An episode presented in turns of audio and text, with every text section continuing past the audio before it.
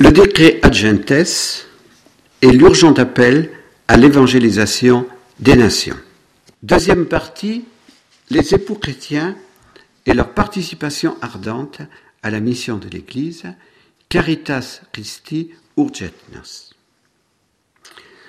Récollections de foyer sur le Concile Vatican II ne sont pas seulement des enseignements pour connaître les textes et l'esprit de ce concile. Elles sont aussi en vue de notre participation à la vie et à la mission de l'Église. Nous venons d'entendre les grands appels à la mission des pères de Vatican II, de Jean-Paul II, de Benoît XVI.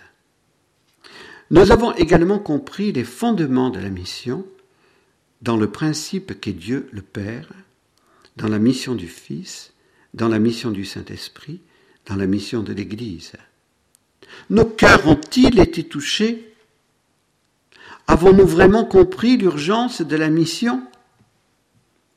Notre fondateur rappelait souvent cette phrase de Saint Paul, Caritas Christi urcet nos, l'amour du Christ nous presse. 2 Corinthiens 5, 14. Jésus est pressé, disait Mère Marie-Augusta. La mission, c'est urgent. Le temps presse car le monde connaît une très grave crise spirituelle, morale et économique. La haine et la violence grandissent. Le fléau de l'impureté s'étend. Nous vivons vraiment, comme l'annonçait Mère Marie-Augusta en 1948, le combat olympique de la pureté. La dignité humaine est trop souvent bafouée. L'être humain est trop souvent considéré par des scientifiques comme un objet de recherche, et dans la pornographie comme un objet de plaisir. Le mal l'emportera-t-il sur le bien? Beaucoup de baptisés en notre Occident vieillissant sont endormis, comme fatigués de croire, dirait Benoît XVI. Première partie, contemplons et imitons Jésus, le grand missionnaire. Jésus est notre parfait modèle. En entrant dans le monde, le Christ dit à son Père, Me voici, je viens pour faire ta volonté. Dès le premier moment de l'incarnation, Jésus désire d'un grand désir se donner pour notre salut. Donc cette citation est lettre aux Hébreux au chapitre 10. La vie cachée de Jésus ne semble pas au premier abord missionnaire. La vie de Sainte Thérèse de l'Enfant Jésus, copatronne des missions, peut nous aider à mieux la comprendre. Sainte Thérèse se considérait comme le zéro. Zéro qui multiplie par dix le chiffre qui le précède. Le travail du missionnaire sur le terrain était pour Sainte Thérèse le premier chiffre. Un, deux, trois. Ces petites actions à elle, offertes avec amour et ardent zèle missionnaire, étaient le zéro, qui multiplié par dix le travail du missionnaire. Nous pouvons penser que Jésus, pendant sa vie cachée, a offert mieux que Sainte Thérèse de l'Enfant Jésus les plus petites choses avec grand amour pour le salut des âmes. Les trois années de la vie publique de Jésus ont été intensément missionnaires. Il a prêché avec ardeur et énergie. Il est allé à la rencontre de tous, pauvres, pécheurs, riches. Il a vraiment été le bon berger à la recherche des brebis. Il s'est donné sans compter. Saint Paul et Saint François Xavier l'ont imité dans ce don généreux. Le grand apôtre missionnaire nous lance cet appel. Qui peut croire en l'Évangile aujourd'hui s'il n'y a pas d'apôtre pour l'annoncer? Saint François Xavier redit à tous ceux qui ne se préoccupent que de leur savoir et de leur pouvoir, Tant d'âmes ne sont pas baptisées parce qu'il manque des missionnaires. Les baptisés de la vieille Europe se réveilleront-ils enfin avant qu'il ne soit trop tard? Ne soyons plus timides, imitons en vérité Jésus et témoignons de l'Évangile. La mission terrestre de Jésus s'est accomplie par le sacrifice de la croix, librement accepté, pour rassembler les enfants de Dieu dispersés. En contemplant Jésus crucifié, Saint Paul disait, Tu m'as aimé, tu t'es livré pour moi. Mère Marie-Augusta et notre fondateur ont compris en profondeur que l'essentiel de la mission résidait dans le don. Se donner, c'est le besoin de l'amour, disait Mère Marie-Augusta. Jésus, avant sa passion, disait à ses apôtres, La femme, sur le point d'accoucher, s'attriste parce que son heure est venue. Mais lorsqu'elle a donné la jour à l'enfant, elle ne se souvient plus des douleurs, dans la joie qu'un enfant soit venu au monde. La mission est un engendrement et un enfantement à la vie divine qui demande une participation à la souffrance rédemptrice de Jésus. Puisse ce petit développement vous faire comprendre que l'on ne peut pas avoir une âme missionnaire si l'on n'a pas une vie intérieure intense, si l'on ne contemple pas Jésus, notre modèle. Deuxième développement, l'Église nous invite à vivre une vraie spiritualité missionnaire. Approfondissons le chapitre 2 du Drea Gentes, qui donne des moyens concrets pour vivre une vraie spiritualité missionnaire. Le premier article porte sur le témoignage chrétien. Le monde, disait Paul VI, a plus besoin de témoins que de maîtres. Citons le Concile.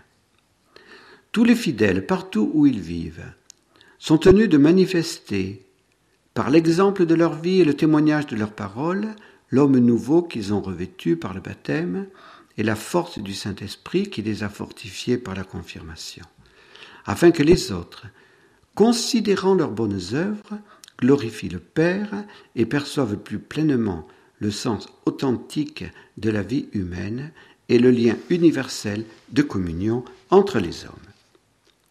Le témoignage chrétien, soulignons-le, n'isole pas les baptisés des autres hommes. L'Église les presse au contraire à se joindre aux non-chrétiens dans l'estime et la charité, à se reconnaître comme des membres du groupe humain dans lequel ils vivent, à avoir part à la vie culturelle et sociale au moyen des diverses relations et des diverses affaires humaines. Ils doivent être familiers avec leurs traditions nationales et religieuses, découvrir avec joie et respect les semences du Verbe qui s'y trouvent cachées. Ils doivent en même temps être attentifs à la transformation profonde qui s'opère parmi les nations et travailler à ce que les hommes de notre temps trop appliqués à la science et à la technique du monde moderne, ne soient pas détournés des choses divines. Bien au contraire, à ce qu'ils soient éveillés à un désir plus ardent de la vérité et de la charité révélée par Dieu. Le Christ lui-même a scruté le cœur des hommes et les a amenés par un dialogue vraiment humain à la lumière divine.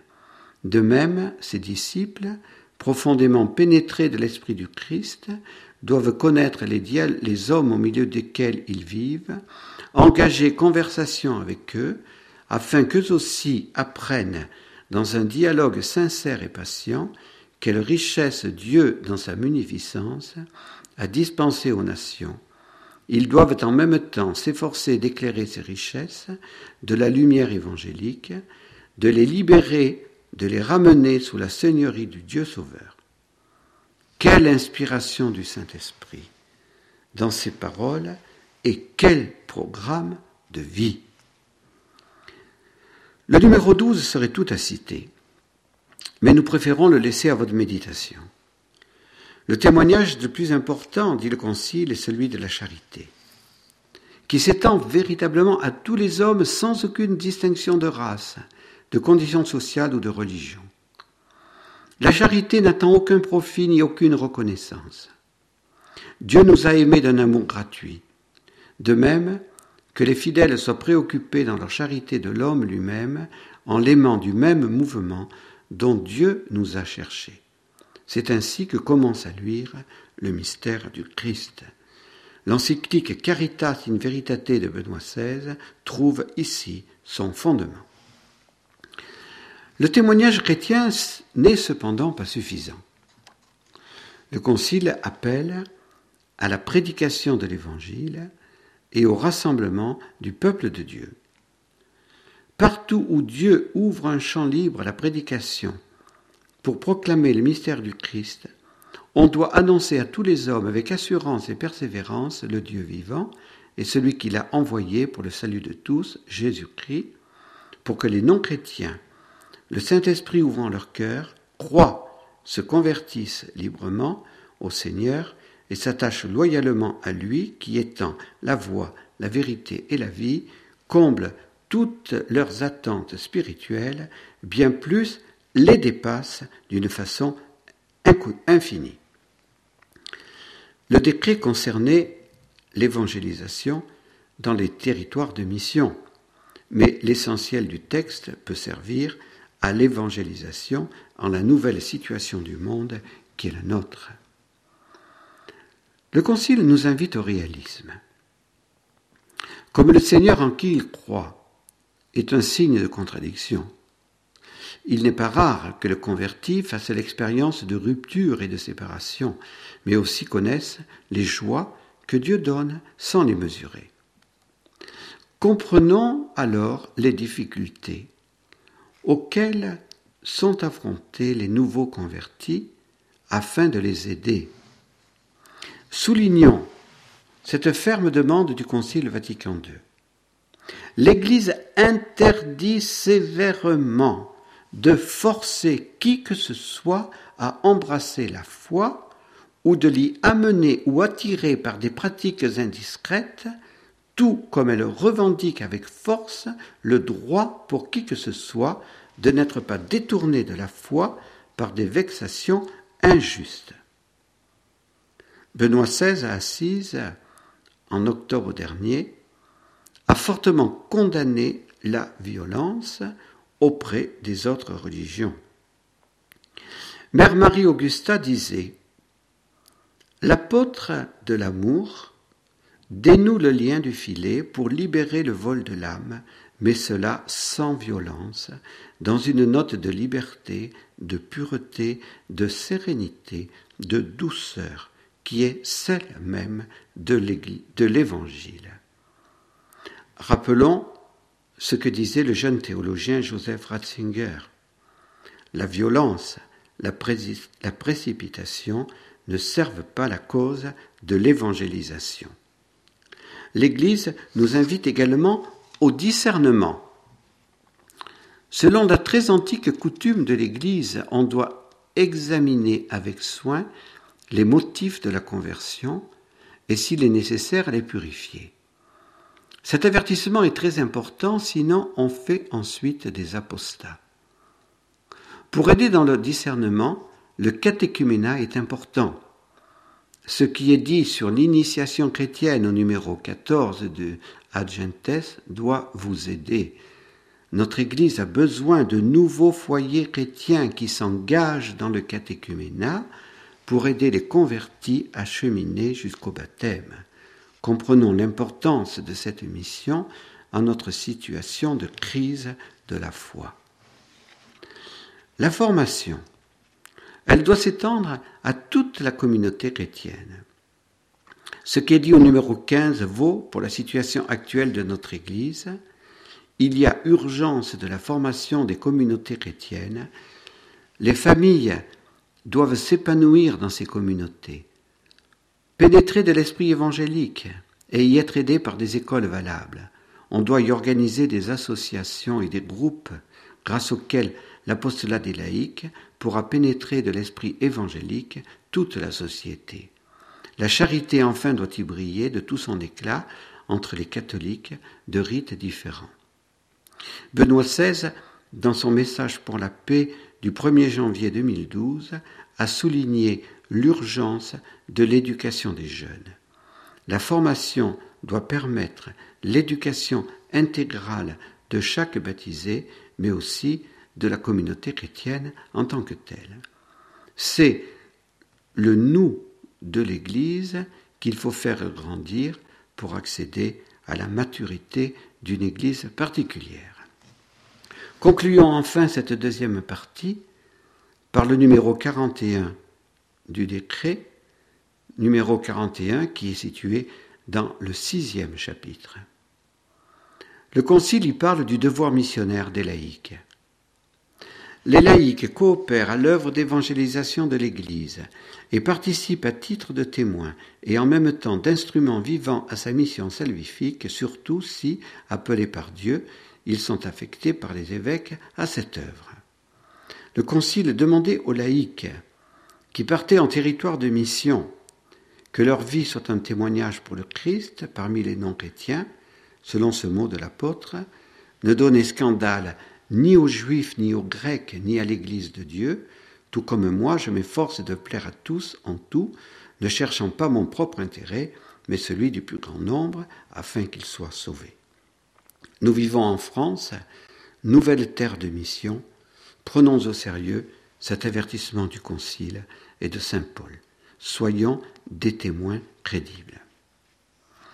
Dans le troisième développement, je voudrais vous rappeler quelques convictions importantes pour répondre aux défis contre la mission et aussi pour mieux comprendre le décret missionnaire de Vatican II. Personne ne pourrait se dire avoir le monopole de la vérité, pas même l'Église. Vous entendez souvent cette objection. Lumen Gentium 13 et 17 et le décret Agentes répondent à cette grave erreur. Bien évidemment, nous ne devons pas nous draper dans notre chape d'orgueil pour dire nous, nous avons la vérité et les autres sont dans l'erreur. Non, nous devons témoigner à la suite de Saint Jean que c'est le Verbe qui est la vérité. Et qu'en venant en ce monde, le Verbe vérité illumine tous les hommes.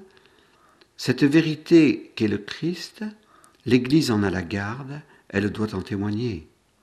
Elle sait qu'elle continue à avoir besoin du Saint-Esprit pour accéder à la vérité tout entière, c'est-à-dire à la compréhension plénière de ce que Jésus a révélé.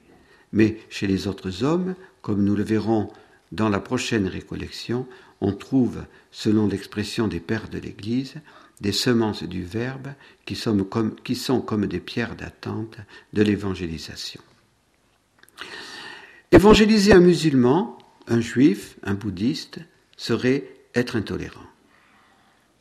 Ne nous laissons pas émouvoir ni déstabiliser par le mot intolérance. Nous serions intolérants si nous n'acceptions dans notre pays que des chrétiens et si nous obligions tous les non-chrétiens à adhérer au christianisme. Benoît XVI a reconnu, comme je vous l'ai dit à Assise, que des chrétiens avaient dans l'histoire utilisé cette violence et cette intolérance. Il en a demandé pardon. Mais aujourd'hui, on ne trouve plus du tout une telle intolérance dans l'Église. Témoigner de notre foi à un musulman, un juif, un bouddhiste n'est pas de l'intolérance, mais l'accomplissement d'une mission en vue d'éclairer les non-chrétiens et de leur permettre de chercher et de trouver la vérité. Évangéliser, ce serait ne pas respecter la liberté de religion. Autre phrase que vous entendez souvent. Jean-Paul II, dans l'encyclique sur la mission, a répondu à cette erreur. L'annonce et le témoignage du Christ, quand ils sont faits dans le respect des consciences, ne viole pas la liberté. On peut même ajouter à cette conviction de Jean-Paul II, l'évangélisation est au service de la vraie liberté, parce que la liberté de l'homme pécheur ne peut être libérée que par le Christ rédempteur. La mission n'est pas une option, elle est une réponse à un commandement de Jésus. Cela est une conviction. Revenons sans cesse aux fondamentaux de la mission que nous avons cités au début de nos réflexions. Avant de monter au ciel, Jésus donne ce commandement, allez enseigner toutes les nations. Ce commandement ne concerne pas seulement les spécialistes de la mission, il s'adresse à tous les baptisés. L'économie du salut est unique. C'est une autre conviction. Qu'entend-on par l'expression économie du salut? Tout simplement, le plan de Dieu créateur et rédempteur. Ce plan est clairement révélé dans l'histoire du salut, comme nous l'avons vu avec des Verbum. L'homme a été créé par Dieu pour vivre éternellement à lui, dans la vérité et l'amour, en étant rassemblé dans la famille des enfants de Dieu. C'est pour rassembler ces enfants de Dieu dispersés que Jésus a été envoyé. La révélation par le Verbe incarné ne peut pas être mise au même niveau que les autres religions. Cela est une autre conviction. Nous avons déjà parlé de cette importante conviction avec des Verbum. Beaucoup de baptisés aujourd'hui, hélas, déformés par le relativisme, qui s'est même infiltré dans les théologies des religions, disait Jean-Paul, disait Joseph Ratzinger dans les dix dernières années du XXe siècle, et, et qui aboutit à cette conviction, toutes les religions se valent. Eh bien, il faut savoir répondre que toutes les religions ne se valent pas. Pourquoi? Seule la religion chrétienne, l'Église, a été fondée par le Verbe de Dieu incarné. L'incarnation est un événement unique dans l'histoire. Saint Paul dit que par elle, nous sommes entrés dans la plénitude des temps. Il existe une vérité et cette vérité est Dieu. Nouvelle conviction. L'Église doit témoigner de cette conviction. Benoît XVI, le très fidèle coopérateur de, de la vérité, est convaincu par cette conviction.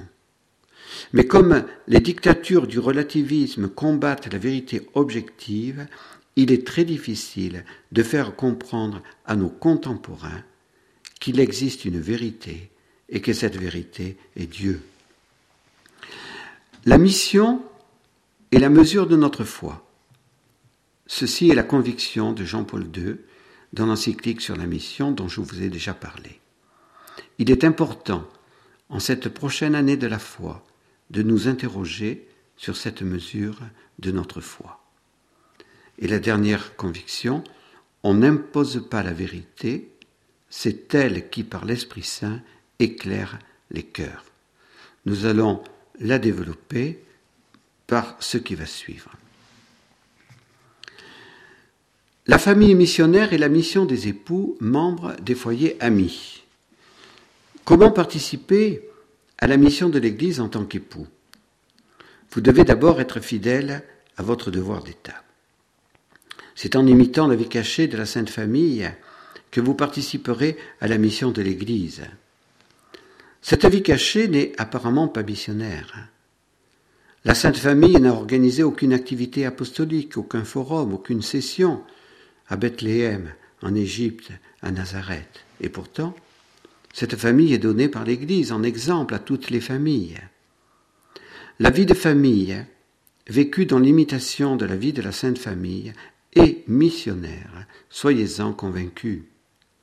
Sainte Thérèse de l'Enfant Jésus, dans son Carmel, a imité.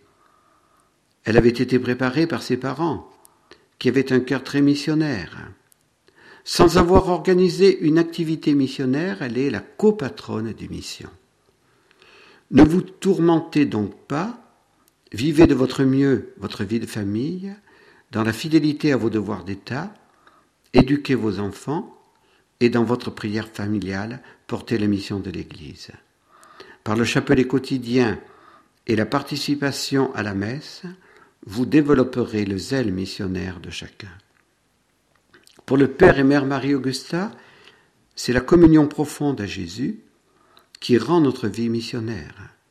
Plus on vit avec lui, plus on veut communiquer son amour, car il a soif de se donner et de conquérir les cœurs à son amour. Certains pères de famille, mais ce n'est pas une obligation, peuvent exercer les ministères de lecteurs ou d'acolytes ou peuvent être ordonnés diacres. Mais pour cela, il faut votre union à tous les deux et votre accord à tous les deux. Il faut veiller, disait le Père encore au foyer, à la paresse et à l'égoïsme. Sous prétexte de préserver l'intimité familiale, on peut chercher une tranquillité égoïste. Sous prétexte de repos nécessaire, on peut refuser un don de soi que la charité demande.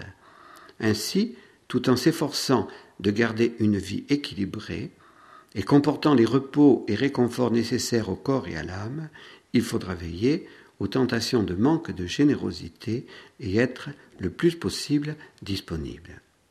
Mais on ne peut pas tout faire. Il y a une obligation de faire des choix parmi les multiples activités possibles et souhaitables. Cela demande de la réflexion dans la prière, dans l'échange entre conjoints, car rien ne doit être envisagé sans l'accord des deux époux et leur appui mutuel. Il est souhaitable que le choix soit aussi présenté aux conseillers spirituels qui peuvent nous guider. Attention à ne pas rêver la mission. La mission, écrivait notre Père, est un grand terrain de combat des forces du mal contre l'action de Dieu.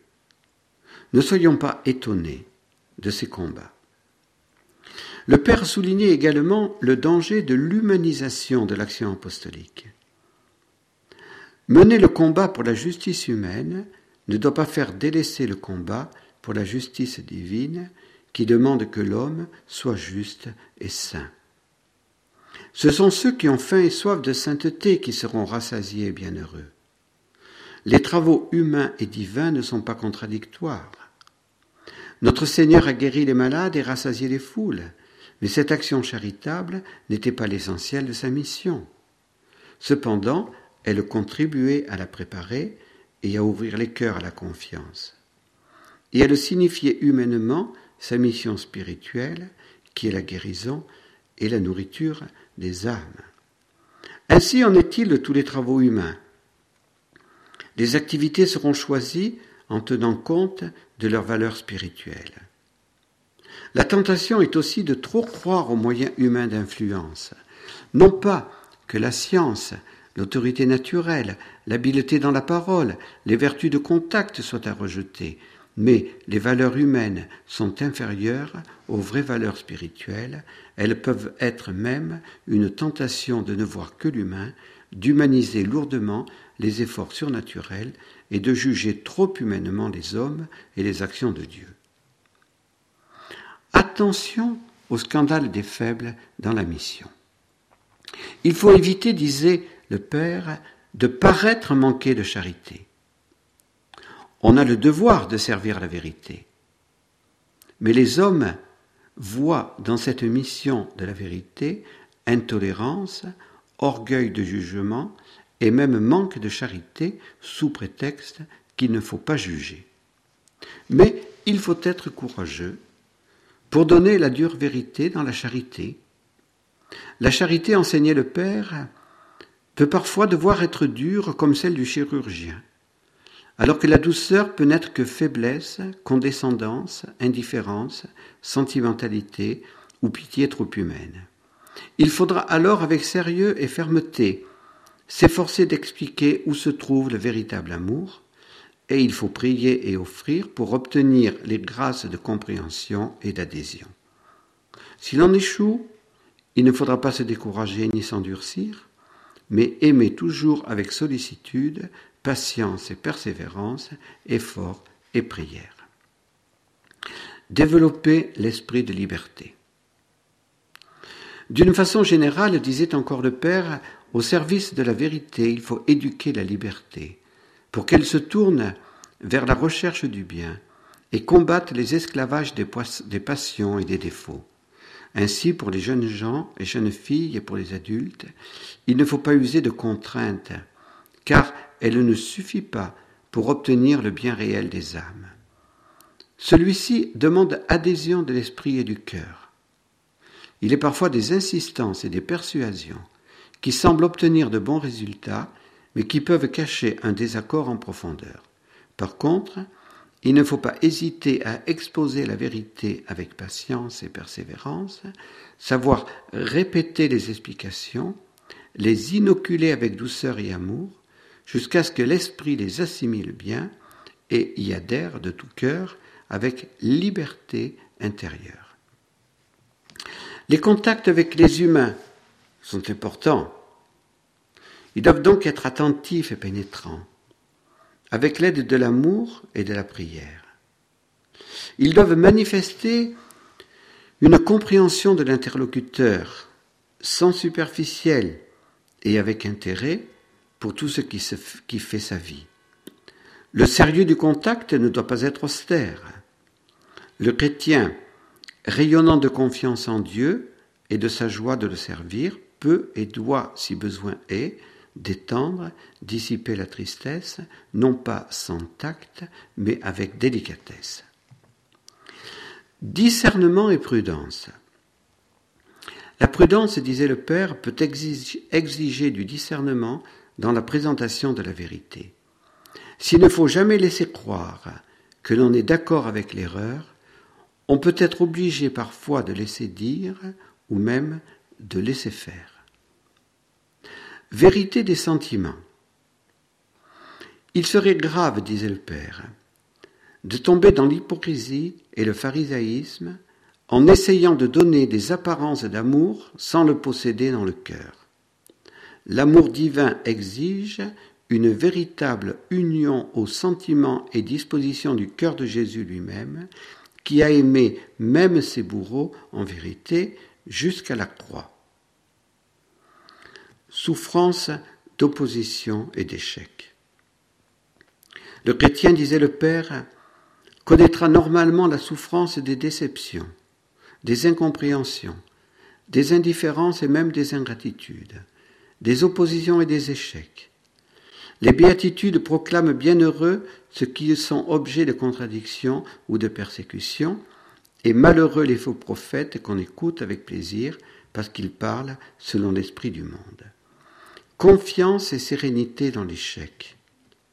Le Père nous a si souvent rappelé à la suite de Mère Marie-Augusta, qu'il n'y a en réalité qu'échec apparent et provisoire si la contradiction est subie dans la fidélité à notre Seigneur et à l'Église son épouse. L'on est ainsi participant à l'échec retentissant de Jésus sur la croix. Dans sa foi, le chrétien saura que malgré tout, la croix, fruit de l'amour, est triomphante. Dans l'exercice de la patience et dans l'amour, l'apôtre possédera son âme. Persécution. Ce qu'écrivait le Père à ce sujet est particulièrement éclairant en notre temps de christianophobie. Les laïcs en notre temps sont nombreux à subir la persécution, mais il n'existe pas que le martyr du sang, N'oublions pas le martyr de l'obéissance, de la fidélité à la foi de l'Église, de la pureté et de la fidélité conjugale, malgré tous les obstacles, les infidélités et les tentations, martyr du cœur broyé par la souffrance morale et spirituelle. Ces conseils du Père au foyer ami sont éclairants, réalistes et nuancés.